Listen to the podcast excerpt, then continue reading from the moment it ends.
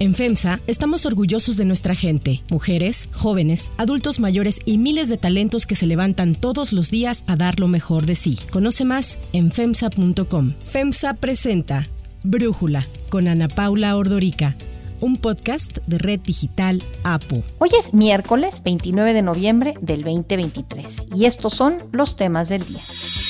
Mañana inicia la discusión formal sobre el aumento que se aplicará al salario mínimo a partir del próximo año. El presidente Andrés Manuel López Obrador asegura que será considerable. Un nuevo brote de enfermedades respiratorias en China ha encendido las alertas de las autoridades sanitarias de todo el mundo. Pero antes vamos con el tema de profundidad.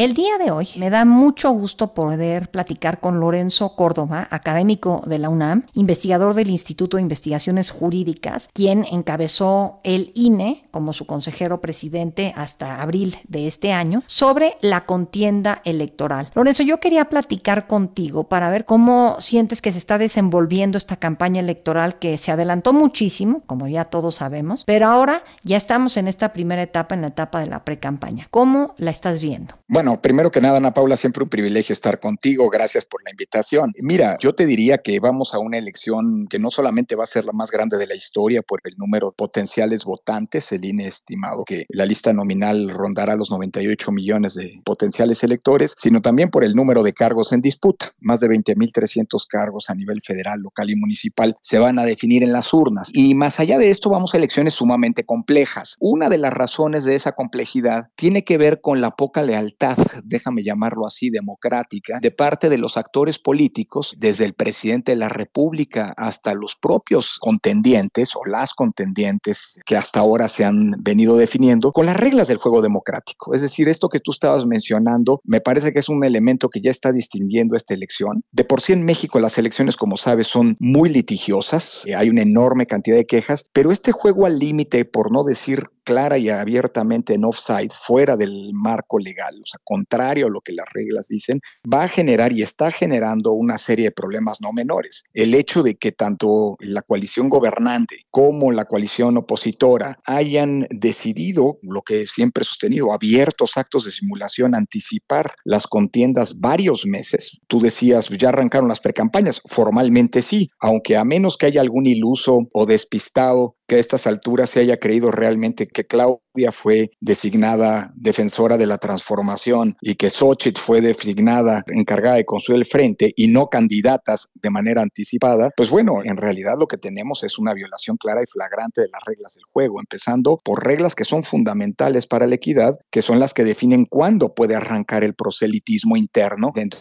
de las coaliciones, dentro de los partidos para definir candidaturas. Y esto va a provocar y está provocando la multiplicación de esa litigiosidad. De hecho, Movimiento Ciudadano es el único partido que se ajustó a estas reglas y con todas las de la ley en el futuro va a decir, pues hay quien se anticipó y por lo tanto aplíquese la ley que es muy severa para estos temas, incluso puede llegar a la cancelación de la candidatura. Claro, todo esto ocurrió, esta simulación ocurrió y eso es lo más grave de todo, con el aval de las autoridades electorales, porque tanto el INE como el Tribunal Electoral validaron este proselitismo adelantado y ahora ellos son las, esas autoridades son las que van a tener que pagar los platos rotos de la gran cantidad de quejas que ya están siendo presentadas y de un juego que si empezó violando las reglas, digamos, sin ninguna advertencia o admonición de parte de las autoridades, pues ahora va a ser mucho más complicado para ellas mismas conducir a algo que va a ser, me parece, caracterizado justamente por este poco ajuste a las reglas, tanto de los competidores, las competidoras, en este caso a la presidencia de la República, como por parte del presidente de la República, que ya sin empacho alguno se ha convertido por mucho en el principal violador de las reglas que por cierto, él mismo como opositor en su momento demandó para garantizar equidad en las condiciones de la competencia, ahora como funcionario, como presidente, como servidor público, que un día y otro también se interfiere aunque eso esté prohibido en la Constitución en la elección. Entonces yo creo que vamos a una elección muy complicada en este sentido, por no hablar, por supuesto, de la polarización que está cobrando factura día a día, digamos, en un ambiente cada vez de mayor intolerancia, ¿no? Sí, totalmente. Pensando en que todavía falta mucho para las elecciones, más de 180 días, y viendo el calendario, ahorita precampañas del 20 de noviembre al 18 de enero para cuando menos la presidencia, senadurías y diputaciones federales, yo te quería preguntar, entre esta fecha de las precampañas y las campañas que van del primero de marzo al 29 de mayo, o sea, entre el 18 de enero y el primero de marzo, ¿existe algún impedimento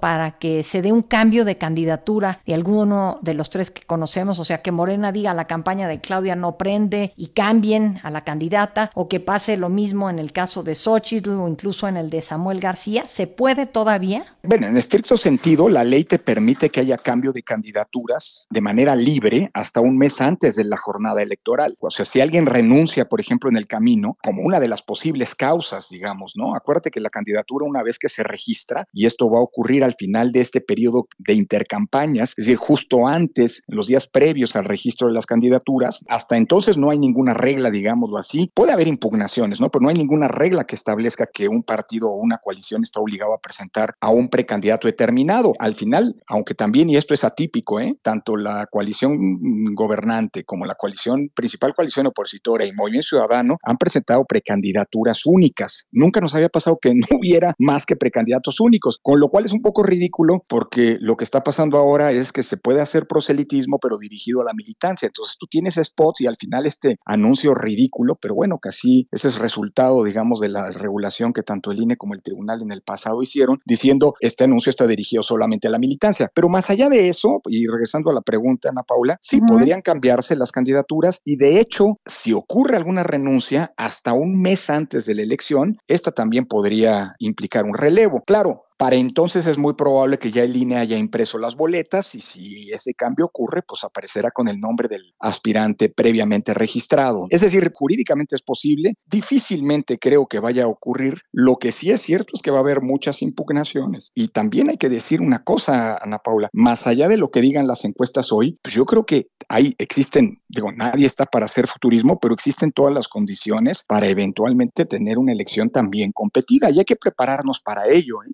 Hablando de la lealtad de los eh, actores políticos, claro que podemos tener una elección pues, abierta y resuelta con un amplio margen, como algunas encuestas hoy parecerían anticipar. Pero también es cierto que cualquier cosa puede pasar. Mira nada más lo que ocurrió en Argentina. Todas las encuestas, todas sin excepción, daban por ganador al candidato del oficialismo, el peronismo, el Massa, y al final del día el que gana es este candidato disruptivo, bueno, desde mi punto de vista impresentable, pero esos son mis puntos de vista en particular, que es mi ley. Y bueno, también en México estamos viviendo un momento en el que las encuestas, desde hace rato siempre ha ocurrido que las encuestas tienden a sobreestimar al partido en el gobierno, el que sea, y a subestimar a la oposición, pero nunca como en los últimos tiempos. Piensa las estimaciones que se hicieron en eh, las elecciones de Coahuila y el Estado de México, que son las últimas que hemos realizado, y la distorsión en favor del partido gobernante es muy alta. Entonces, yo lo que quiero decir es, la posibilidad de los cambios existe, pero también es cierto que las encuestas no son buen punto de referencia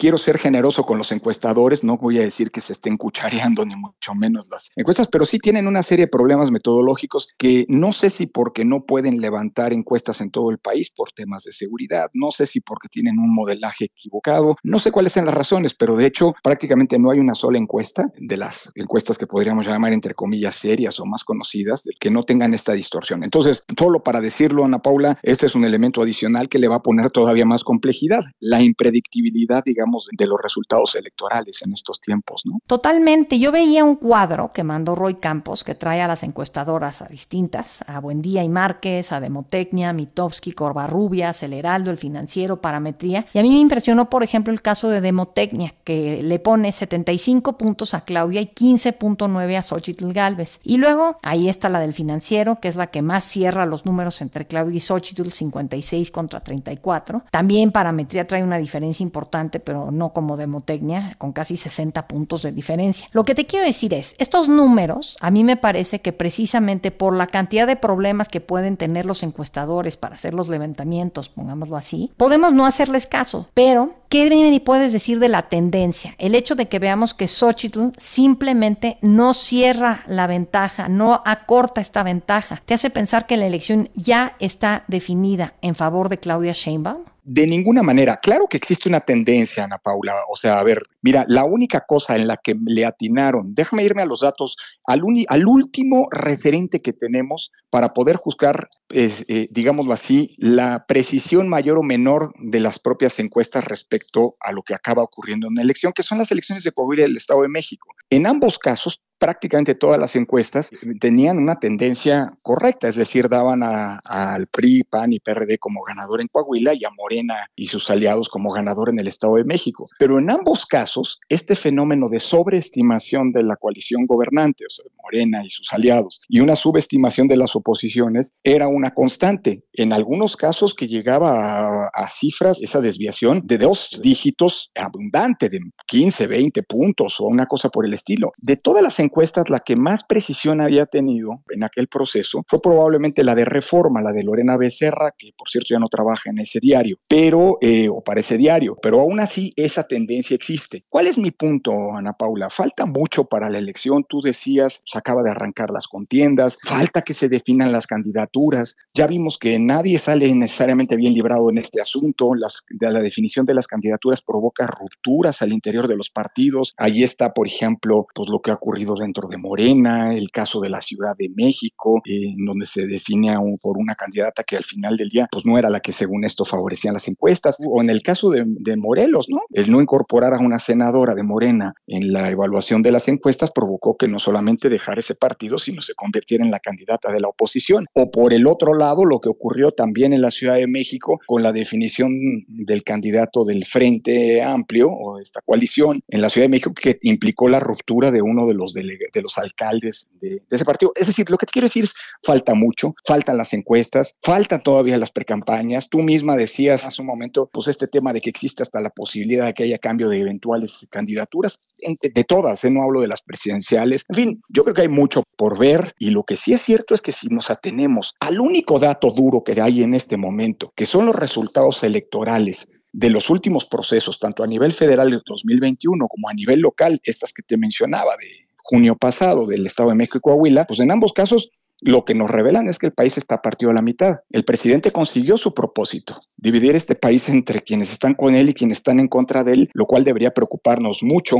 porque esto genera el peor de los contextos para la recreación de una democracia, en donde pues prácticamente no hay más que dos opciones y además con la intolerancia que prevalece, pues la descalificación del contrario ocurre todo el tiempo. Entonces, y los datos ahí están. En 2021 el país se dividió a la mitad, ¿no? Hubo 21 millones de votos en favor del oficialismo, 23 millones de votos en su contra, es decir, por partidos de oposición. En el Estado de México, Coahuila, la votación fue mitad y mitad prácticamente. Pues así está el país. Y lo que quiero decir es que con independencia de que las candidaturas logren generar el atractivo que se supone tienen que propiciar, pues lo que sí es cierto es que también aquí hay una postura radicalmente encontradas y que pueden eventualmente, nada dice que así vaya a ocurrir, pero no hay elementos para pensar lo contrario, más allá de lo que esta sensación que estas encuestas que tienen graves errores metodológicos, todas, ¿eh? hasta las de los que aquí, nombres de los encuestadores que aquí hemos mencionado, que son más conocidos y demás, también traen unos problemas gravísimos, pues todo puede también implicar que se trate de una elección competida y más vale prepararnos mentalmente para ello, Ana Paula, porque con la falta de lealtad democrática de la que hablaba, yo creo que el día 3 de junio vamos a estar enfrentando un escenario en donde ojalá tengamos alguna ganadora, algún ganador definido,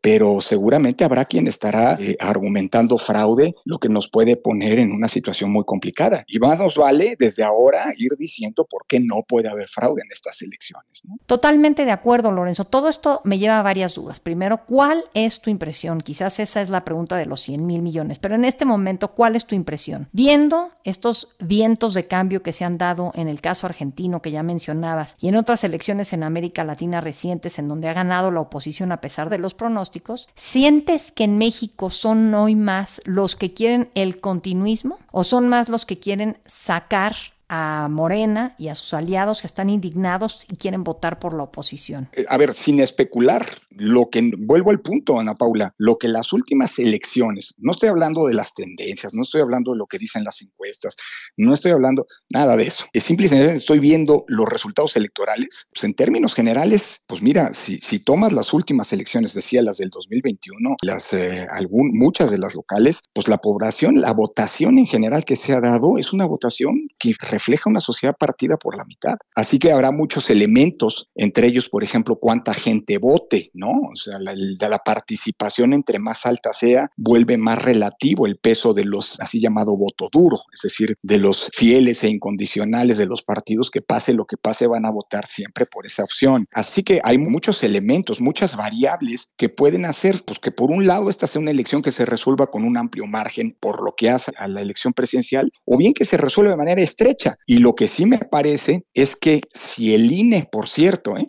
Si el INE aprueba en estos días un acuerdo que hasta ahorita habían venido posponiendo y que en 2021 fue fundamental para que no se volviera a violar la Constitución como lo había hecho la coalición gobernante, teniendo una sobrerepresentación indebida mayor a la que permite la Constitución y que se evitó gracias a un acuerdo que el INE tomó en su momento, que tú recordarás, ¿no? El acuerdo para evitar la sobrerepresentación. Si ese acuerdo efectivamente se toma ahora, pues es muy probable que la votación del Congreso refleje lo que es este país, es decir, un país profundamente dividido, un país en todo caso plural, en donde pues, no hay necesariamente mayorías predefinidas. No hay que olvidar que ni en 2018 ni en 2021 la coalición gobernante tuvo la mayoría de los votos. Luego alcanzó la mayoría de los escaños, insisto, primero por las trampas que se hicieron y luego por la desviación que permite todavía nuestra constitución. Pero lo que quiero decir es que pues, son, ahí está, la realidad que tenemos es una realidad, vuelvo a insistir, de un país partido y eso hace que los resultados pues, sean pues algo todavía, digamos, plagado de incertidumbre, la única incertidumbre que se vale en democracia. Dicho lo anterior, claramente arrancaron las precampañas con una puntera, que es la candidata del oficialismo, ¿no? Claudia Sheinbaum. Pero de ahí a que esto ya está resuelto, como algunos están queriendo vender, pues es simple y sencillamente obviar que falta muchísimas cosas, mucho tiempo. Efectivamente, la ventaja con la que aparentemente arranca puede ampliarse, pero también puede cerrarse. Y eso lo hemos visto, mencionabas tú el, ejemplo comparado eh, o ejemplos comparados, la perspectiva comparada, pero también aquí en nuestro país ha habido muchas elecciones que acaban por pues, revirtiéndose, como por cierto ocurrió en el año 2006. Pues esto está arrancando, como bien dices, Lorenzo. Ojalá que a lo largo de la campaña podamos seguir platicando para escuchar tu análisis a propósito de la contienda.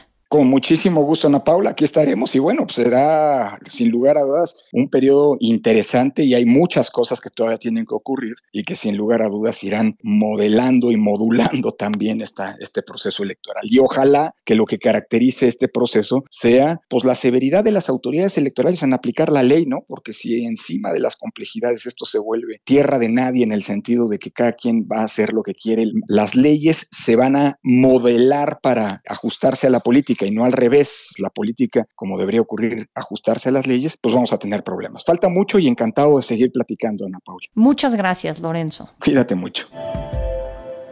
Antes de continuar, quiero pedirles que en la plataforma que nos escuchen, ya sea Spotify, Apple Podcast, la que sea su favorita, que por favor nos califiquen, de preferencia con cinco estrellas, y que también compartan el podcast y comenten lo que les gusta, lo que no, lo que sienten que le podemos mejorar. Ahí en Spotify hay la posibilidad de comentar. Todo esto es para que podamos seguir creciendo y ofreciendo el podcast para ustedes sin costo. Hay otras noticias para tomar en cuenta.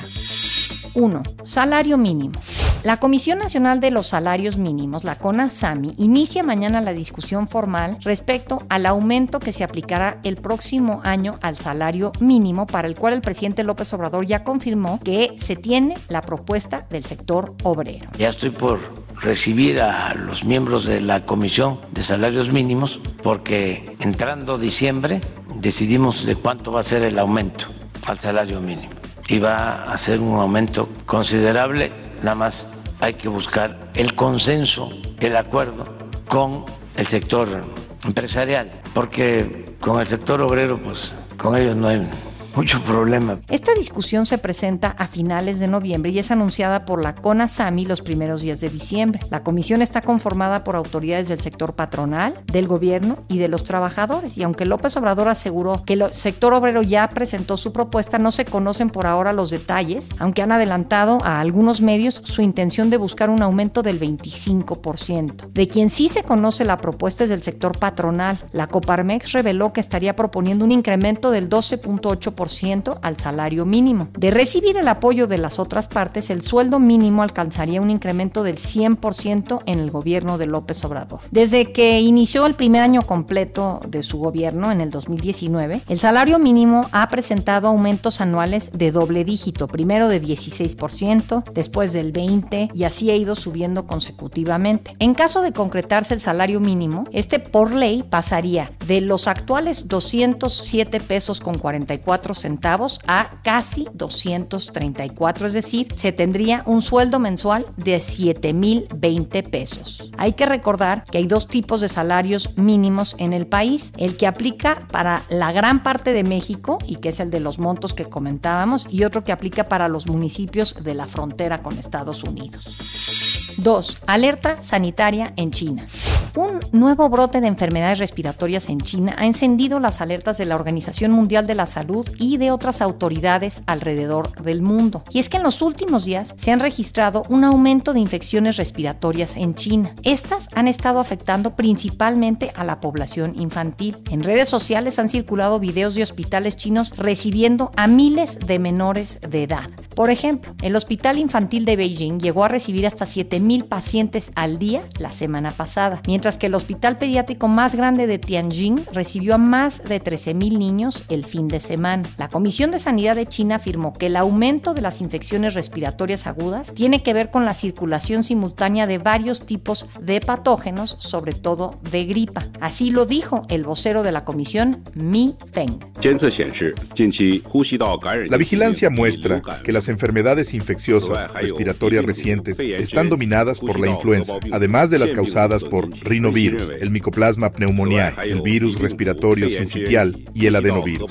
El análisis sugiere que el reciente aumento continuo de enfermedades respiratorias agudas en China está relacionado con la circulación simultánea de varios tipos de patógenos respiratorios. La OMS solicitó a China información detallada sobre los casos de enfermedades respiratorias y de brotes de neumonía infantil ante el miedo de que nos encontremos ante una nueva pandemia, algo que por ahora ha quedado descartado. Para Brújula, Alejandro Macías, médico infectólogo, excomisionado nacional contra la influenza AH1N1, nos habla sobre estas enfermedades respiratorias en China. El pasado 21 de noviembre, una organización internacional de enfermedades infecciosas reportó fuera de canales oficiales que había una nueva neumonía misteriosa en el norte de China que afectaba sobre todo a los niños. De inmediato se prendieron las alertas internacionales, puesto que si en la misma noticia estaba China, misterioso y neumonía, daba la posibilidad de que se tratara de una nueva epidemia que pudiera desarrollarse en una pandemia, por ejemplo, de influenza. La Organización Mundial de la Salud pidió aclaración a China, al gobierno de China, y por canales oficiales China ha respondido que no se trata de patógenos nuevos, sino que se trata de bacterias habituales como micoplasma que se han conjuntado con la influenza, COVID y el virus incisional respiratorio de esta época para que enfermaran muchos niños, puesto que al haber abierto eh, todas las instituciones sociales y la actividad después de los cierres de COVID, los niños que no se habían infectado se están infectando ahora en grupos. Por los días que han pasado parece razonable la explicación que está dando China y no parece tratarse de una nueva pandemia. Lo que nos dice esto es que tenemos que aprender las lecciones de que una nueva pandemia puede empezar en cualquier momento y al respecto de este brote habrá que mantenernos atentos a la información en los siguientes días. Para cerrar el episodio de hoy, los dejo con música de Alondra de la Parra.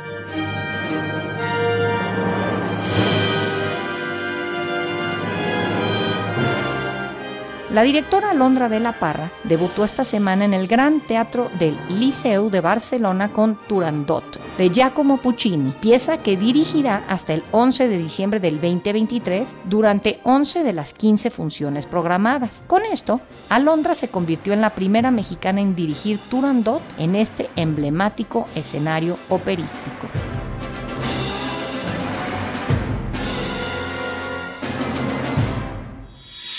Yo soy Ana Paula Ordorica. Brújula es una producción de Red Digital APO. En la redacción, Ariadna Villalobos. En la coordinación y redacción, Christopher Chimal. Y en la edición, Cristian Soriano. Los esperamos mañana con la información más importante del día. Oxo, Farmacias ISA, Cruz Verde, Oxo Gas, Coca-Cola FEMSA, Invera, Torrey y PTM son algunas de las muchas empresas que crean más de 245 mil empleos tan solo en México y generan valor como parte de FEMSA. FEMSA presentó Brújula con Ana Paula Ordorica, un podcast de Red Digital APO.